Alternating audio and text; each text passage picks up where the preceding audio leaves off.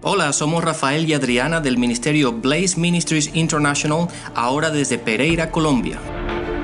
Nos puedes encontrar en la página www.iglesiapalabrapura.com, donde podrás descargar todas nuestras enseñanzas completamente gratis. Hola nuevamente con Blaze Ministry, con Rafael y con Adriana trayéndote la explicación de las escrituras para que las puedas aplicar en tu vida cuando las has entendido de una forma clara y sencilla. Recuerda que puedes eh, inscribirte en nuestros devocionales en nuestra página web y te van a llegar todos los días a tu correo electrónico de lunes a viernes. Y también puedes escuchar en nuestra página web todos los programas de radio que han salido hasta hoy. Te aconsejo que los escuches desde el primer programa porque hemos tratado de llevar una secuencia para que la gente pueda entender más fácilmente las escrituras. Eh, la página web es www.blazeministries.net. Se escribe Blaze www.blazeministries.net. Bueno, seguimos con nuestro programa. Estamos hablando acerca del aguijón en la carne de Pablo y estábamos diciendo que debido a erróneas doctrinas eh, denominacionales, hace muchos siglos se ha metido que el aguijón de la carne de Pablo era una enfermedad. Eh, ya habíamos nombrado en nuestro programa pasado cuáles eran una de las enfermedades que le atribuían, que Dios le había puesto a Pablo, pero en el programa pasado vimos como el capítulo 12, versículo 7 muestra que fue un mensajero de Satanás el que le envió este aguijón en la carne a Pablo.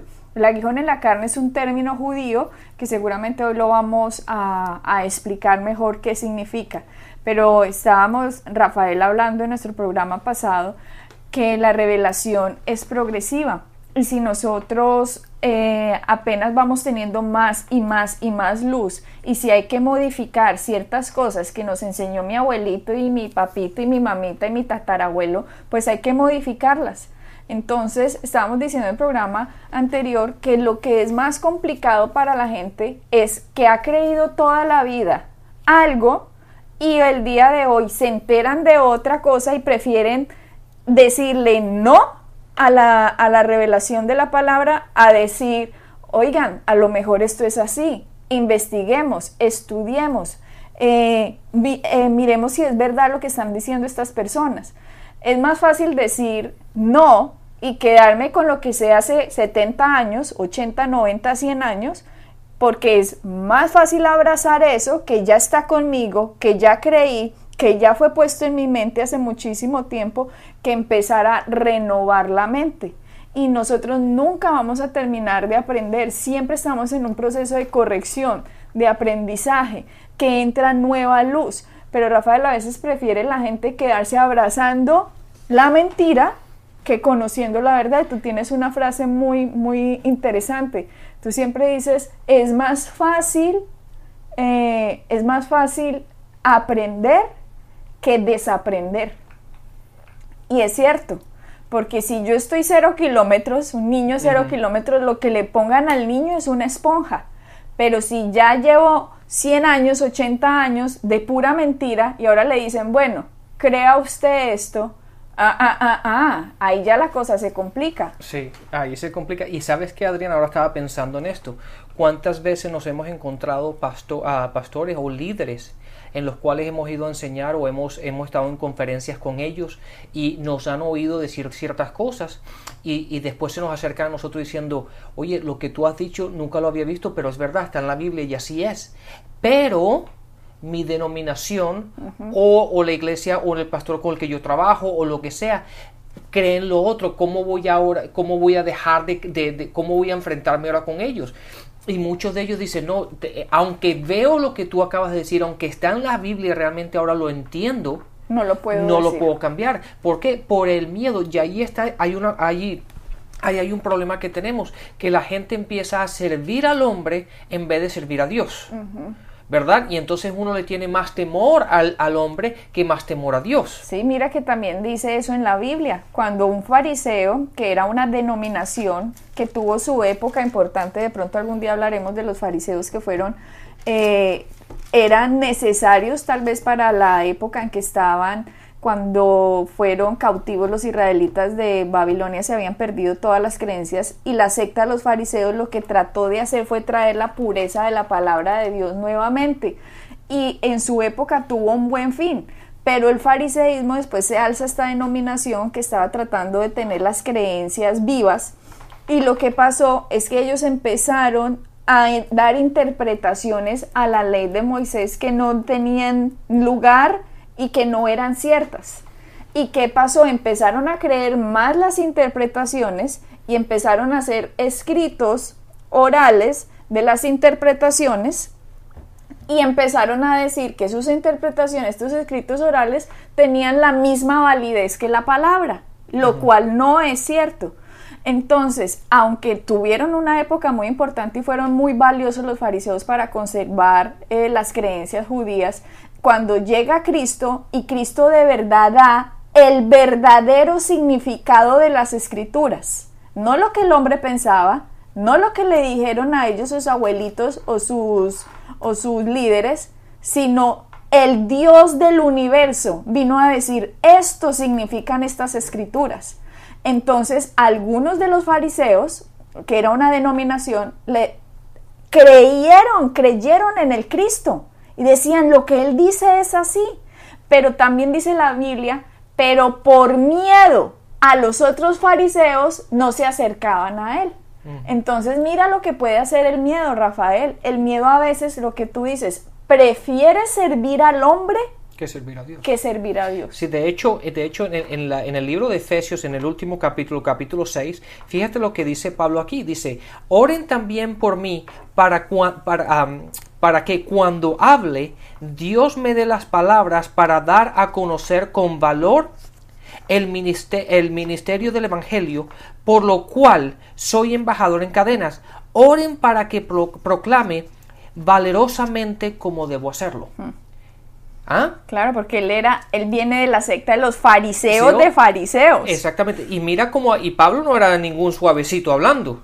Y él aún dice, oren también para qué, para que yo proclame el evangelio como tiene que ser. Con valor. Con ¿Por valor. Porque se va a enfrentar con gente que le va a decir, eh, Pablo, eso no significan las escrituras. Pero Pablo fue escogido por Dios para tener esta revelación espectacular de lo que era la cruz de Cristo. Entonces, Pablo, lo que tú dices, oren por mí para que con valor yo hable esta verdad. Entonces, a los que critiquen o a los que no les guste, pues les digo que Rafael y yo vamos a orar, a hablar con valor esta verdad, porque el aguijón de la carne de Pablo no se la mandó Dios, sino un mensajero de Satanás. Y el aguijón de la carne de Pablo no era ninguna enfermedad. Y de hecho, cuando Pablo le dijo que se lo quitara, Dios le contestó que su gracia, o sea, ese empoderamiento, esa habilidad que Dios le da al hombre para que cuando el hombre es débil, como quien dice, es que yo qué voy a hacer, yo no sé nada que hacer, yo no soy nadie, o sea, yo en mis fuerzas no soy capaz, pero en Dios véngase lo que se venga, porque en Cristo todo lo, puede. Cristo, en Cristo me fortalece, yo en Cristo tengo la victoria. De hecho, varios escritos de Pablo dicen, en Cristo somos más que vencedores. Pero es en Cristo. En Cristo, sí, yo solo. Por eso Pablo decía, en mis debilidades me gloriaré. Como quien dice, yo solito no soy capaz. Pero gracias a que el Espíritu Santo está dentro de mí, ese poder que opera dentro de mí es el que va a hacer la obra, porque yo, Pablo, no puedo, pero Cristo en mí hace la obra. Exactamente. Entonces, Adriana, ahora quiero que vayamos, quiero que nos... que nos... Ah, mira, lea este versículo que no lo habíamos leído, 2 Corintios 12, 10. Ok. Dice, eh, por lo cual, por amor a Cristo, está hablando Pablo, me gozo en las debilidades. No en las enfermedades. No, ahí dice me gozo en las debilidades. O sea, yo como humano, yo solito sin ti Dios, soy débil. Me gozo en las debilidades, en afrentas, en necesidades, en persecuciones, en angustias, porque cuando soy débil, entonces soy fuerte. ¿Qué está diciendo Pablo aquí? Véngase lo que se venga. A mí ya no me importa es nada, persecución, angustia, debilidad, lo que sea. Cuando yo entiendo el poder que opera en mí, el poder de la palabra de Cristo en mí, yo voy a hablar la palabra y la palabra se va a encargar de destrozar lo que sea. Exactamente, y, así, y eso fue una revelación que él tenía, una vez que él entendió que tenía que depender de la gracia de Dios. Pero ahora, una, una, una cosa que no, me, gustaría que vayamos ahora, Adriana, vayamos al, al capítulo 11, al empezar en el versículo 22, porque ahí nos va, a dar nos va a dar del versículo 22 hasta el final de ese capítulo, nos va, vamos a poder entender cuáles eran las debilidades, cuáles eran las persecuciones, cuáles eran los problemas en los cuales él se estaba enfrentando. Bueno, empecemos en, el versículo 22 del capítulo 11. Pablo está hablando en esta carta, entiendan que lo que acabamos de decir del aguijón de la carne se van unos versecitos antes y dice, capítulo 11, versículo 22, ¿son hebreos? Yo también. ¿Son israelitas? Yo también. ¿Son descendientes de Abraham? Yo también. ¿Son ministros de Cristo? Como si estuviera loco hablo. Yo más en trabajos más abundante, en azotes sin número, en cárceles más, en peligros de muerte muchas veces. De los judíos cinco veces he recibido 40 azotes menos uno, o sea que 5 por 4, 20, o sea 200 azotes menos, menos uno, entonces 396 azotes. Bueno, 25. Tres veces he sido azotado con varas. Una vez apedreado. Tres veces he padecido naufragio. Una noche y un día he estado como náufrago en alta mar. En caminos muchas veces. En peligros de ríos.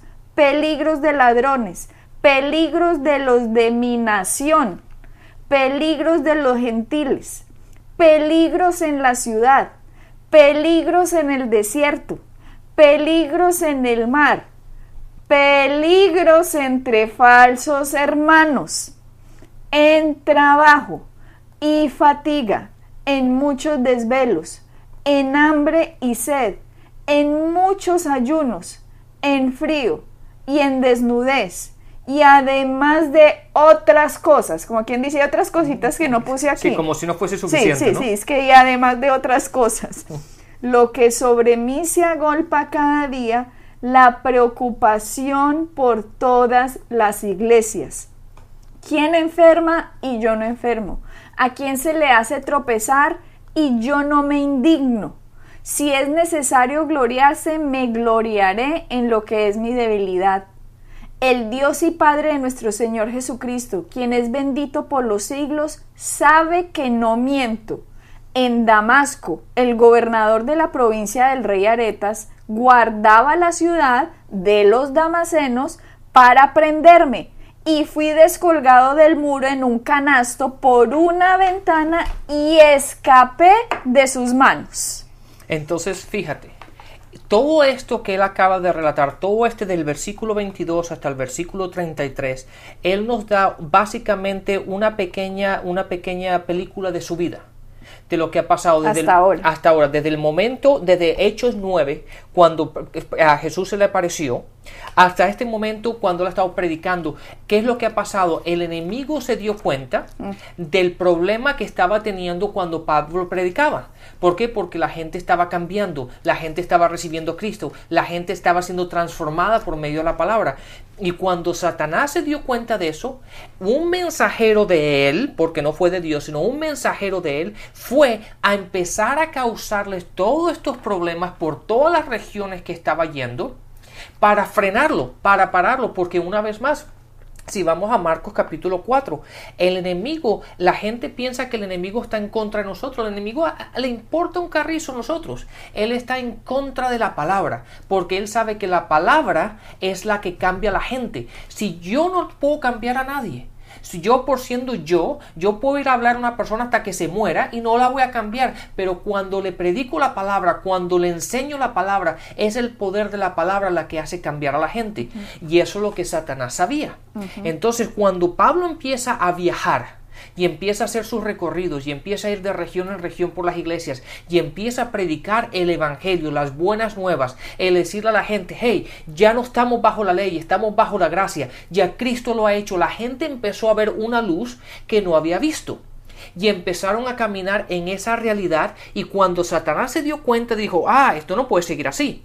Y le mandó un mensajero, así que de ahí en adelante... O sea, una actividad demoníaca. exactamente, que por donde fuera lo estaba tratando de parar, de frenar, para que el Evangelio no siga corriendo. Entonces, por eso él dice todas estas cosas. O sea, la actividad demoníaca influenciaba a otra gente para que vayan, mátenlo, así es. azótenlo, métanlo en la cárcel, acábenlo.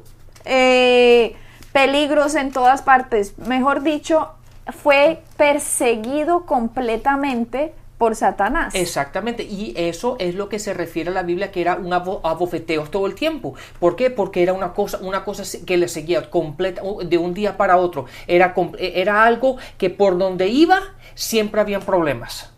¿Verdad? Hay veces, hay veces que en nuestras vidas, cuando tratamos de hacer algo, parece que todo se viene en contra de nosotros. ¿Por qué? Porque el enemigo siempre va en contra de la palabra. Y de hecho, esta expresión que, que Pablo utiliza, es simplemente una expresión y de hecho se lo vamos a confirmar. Yo, yo me lo miro aquí en, en números 33 y, uh, y Adriana, tú míralo en Josué 23. Pero fíjense lo que dice. Una expresión judía. Una expresión judía. Como decir, esta expresión judía, aguijón en la carne, es una expresión que utilizan los judíos para decir gente fastidiosa, como persecuciones, es la persecución, la gente que me fastidia, como por ejemplo decir, como hemos escuchado en otros países, ay, eso son como una patada en el hígado. Exactamente, de hecho yo tenía una profesora cuando era chiquito en el colegio que decía, ustedes son más fastidiosos y molestan más que una piña debajo del brazo.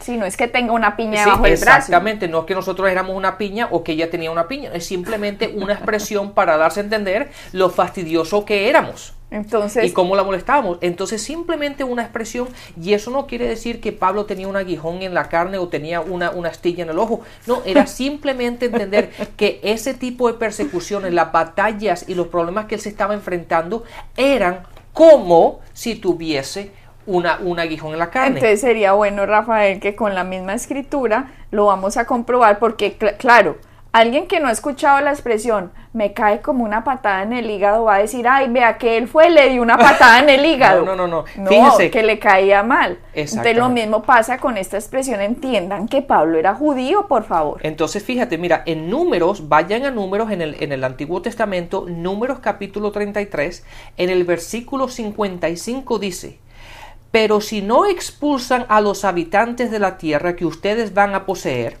sino que los dejan allí, en otras palabras, dice, ustedes van a ir a poseer esta tierra, ya hay una gente que está ahí. Si ustedes no sacan a esta gente a la cual, en la cual viven esta tierra que ustedes van a obtener, dice, esa gente les causará problemas. Ahora, ¿qué problemas les va a causar?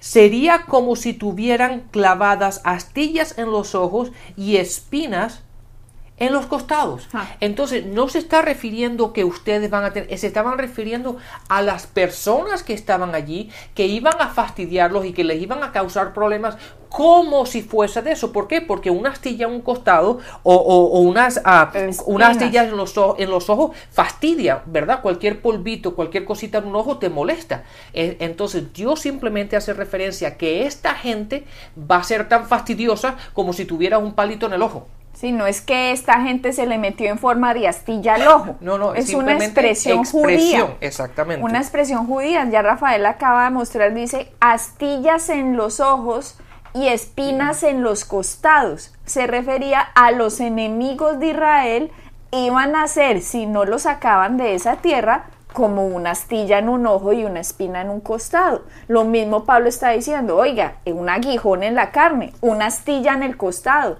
No, mejor dicho, imagínate Rafael, que en vez de aguijón en la carne, no es que es lo mismo, aguijón en la carne es lo mismo que astilla en el costado. Claro, pero para el que no entiende esto y no ha leído Josué 22, 30, eh, perdón, Josué digo, números 33, 55. 55. Entonces, si eso no estuviera en la Biblia, por eso es que la Biblia se explica solita, o sea, la Biblia no necesita ayuda, por eso hay que aprenderla a estudiar y como Pablo le dijo a Timoteo, divídala correctamente. Claro, una persona lee, ay, es que me fue enviado una astilla en el costado. Claro, la gente va a pensar, tenía un palo metido en el costado y entonces le dijo a Dios, quítatelo de mí y Dios no se lo quitó. Y se inventaron, Rafael, estas doctrinas y estos dogmas. No, es que era una enfermedad en los ojos. Pero volvamos, volviste a decir, astilla en el costado y espina en los ojos eran los llamados enemigos de Israel cuando no los sacaban de ahí. Nos podemos ir también a Josué, En el capítulo 23, En en, el, el- versículo 13. versículo 13. Dice, Sabed que Jehová vuestro Dios no arrojará más a estas naciones delante de vosotros, sino que os serán por lazo, por tropiezo, por azote para vuestros costados y espinas para vuestros ojos, hasta que perezcáis de esta buena tierra que Jehová vuestro Dios os ha dado. Ojo pues, aquí estamos hablando otro profeta, Josué, está utilizando Josué judío, ¿ok?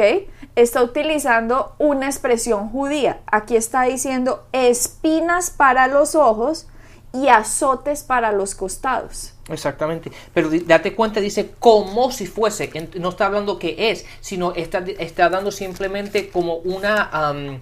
Como en relación, cómo se va a sentir, lo que, lo que, cómo esta gente sería.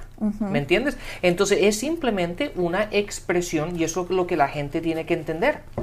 Sí, también, también hay más. Miremos otra vez. Jos- eh, jueces 2, 3.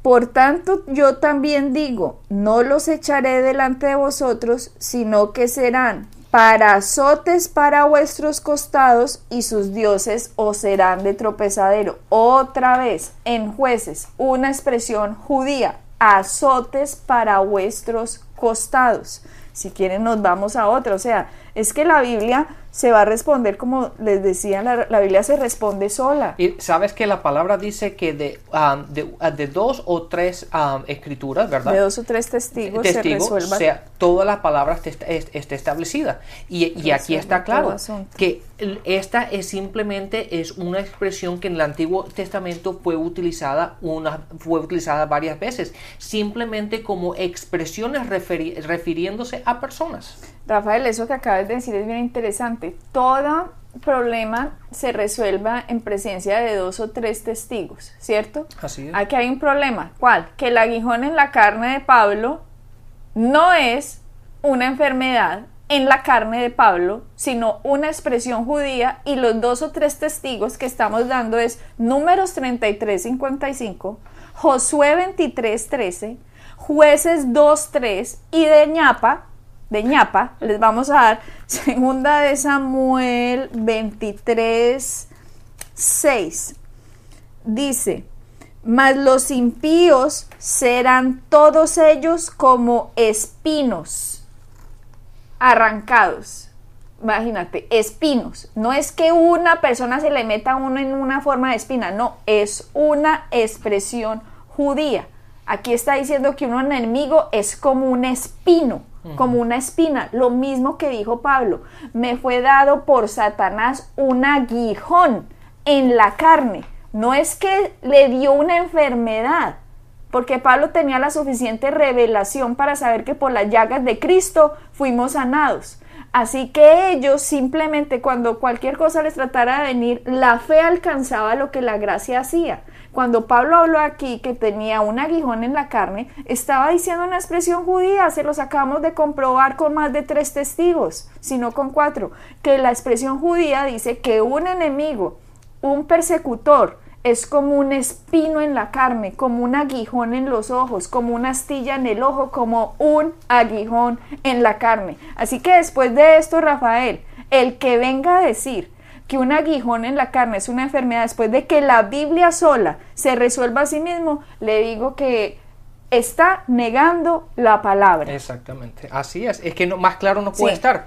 Entonces, se dan cuenta básicamente, basado en lo que leímos antes en 2 Corintios capítulo 11 del 22 al 33, que habla de todos los problemas que él se enfrentaba, de los naufragios, de estar en la cárcel, que lo azotaron, que lo metían, en, que, que, se eh, lo sacaban de los pueblos y lo apedreaban. Toda esta cuestión, aparte de eso, la preocupación de las iglesias y de todo lo que él estaba haciendo, todo eso era para él una, como si lo estuvieran abofeteando todo el tiempo. Y el enemigo siempre lo estaba tratando y siempre tratando de, de que se callara y que del evangelio no, no siguiera siendo predicado.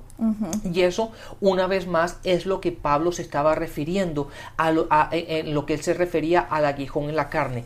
Esta preocupación, esta batalla continua de que el enemigo siempre estaba tratando de eliminarlo, siempre tratando de que se callara y no siguiera predicando el Evangelio. Y Rafael, lo que es más triste, digámoslo así, porque nosotros empezamos hablando sobre este tema, sobre el ejemplo de esta mujer que era la que tocaba el piano hace 40 años, bueno, ella toda la vida cristiana, y creía que su mamá, Dios le había mandado un aguijón en la carne.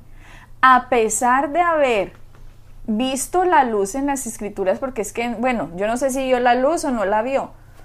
Total, se le explicó que era el aguijón en la carne y se negó a creer que eso era así porque ella llevaba 45 años con su madre, la denominación, la Santa Madre denominación de ella, dice que el aguijón era una enfermedad, ella dijo, me quedo con la que la denominación dice. ¿Y cómo es la vida? La mamá se murió como a los que seis meses. Seis meses más o menos. Se murió como a los seis meses y el pastor de la iglesia no estaba y a Rafael, que es reverendo en Estados Unidos, le tocó hacer el funeral, porque ese caso que le estamos contando es de Estados Unidos.